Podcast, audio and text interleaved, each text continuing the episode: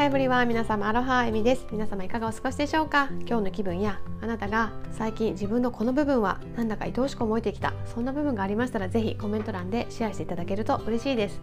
そうやって自分をしっかりとね見つめて少しでもねポジティブな部分を受け入れてまたそれをね表現していくことであなたはねどんどん夢に近づいていくことができます。のでぜひコメント欄を活用してアウトプットしていただけたら嬉しいです。それでは早速今日のテーマに入っていきたいと思うんですけれども、まあ、明日で私たちにできることっていうねテーマでそのままお話しさせていただいて、まあ、私のねエコな選択の仕方についてシェアさせていただきたいと思います。と私はですねあの縦型の洗濯機を好んで使ってまして、まあ、それはなぜかというとですねつけ置きができるからなんですね。でその、まあ、うちの場合はですね夜のうちに、まあ、汚れがねひどいものは子供のね靴下とかねズボンとかね3歳でも最近かなり汚れてるので、まあ、それだけちょっと湯洗いしてでまた洗濯機に全部洗濯物を入れるんですけど、まあ、その時に洗濯マグちゃんっていうねマグネシウムのつぶつぶをつぶつぶがねこうネットに入ったものがあるんですけど、まあ、それを手作りで作ったものがあるので、まあ、それを放り込んでですね。でプラス前回ねあのご紹介させていただいた海へっていう洗剤を3プッシュくらい入れてでその中に洗濯物全部入れてで夜の間つけておいてでもう予約しておいてですね、まあ、朝の6時くらいに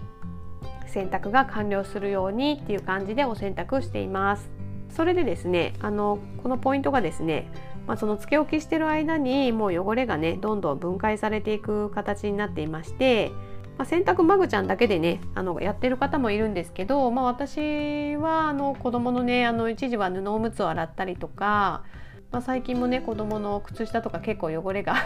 出てきたりとかもしているのでその海へっていうのを3プッシュ入れてやっている感じです。まあ、お友達はねその洗濯マグちゃんっていうマグネシウムを入れるだけでもう洗濯あの洗剤ゼロで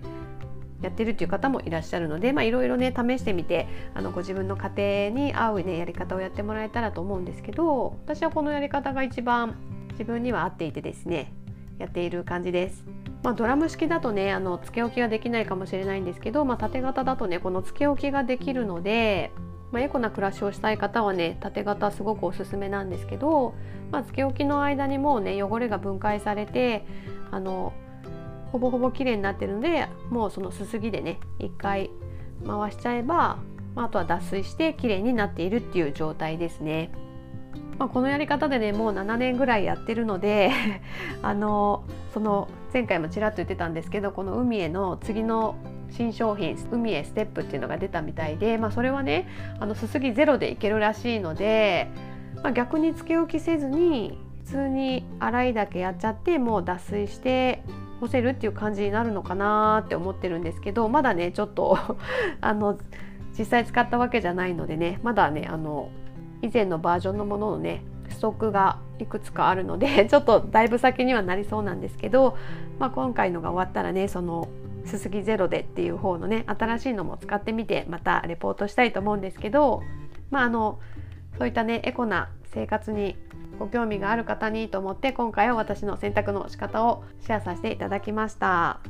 何かのね参考になれば幸いです。というわけで今日も最後まで聞いていただきありがとうございました。今日のお話が少しでも役に立ったよと思っていただけましたら是非フォローして次回も聞いていただけると嬉しいです。やっぱりねあのいつも恩恵を受けている美しいね海だったり山だったりね自然に感謝していきたいですしできる限りね恩返ししていきたいですよね。またねこういったエコな暮らしをね自分に対してもね優しくするっていうことにもなりますので体にいいものとかね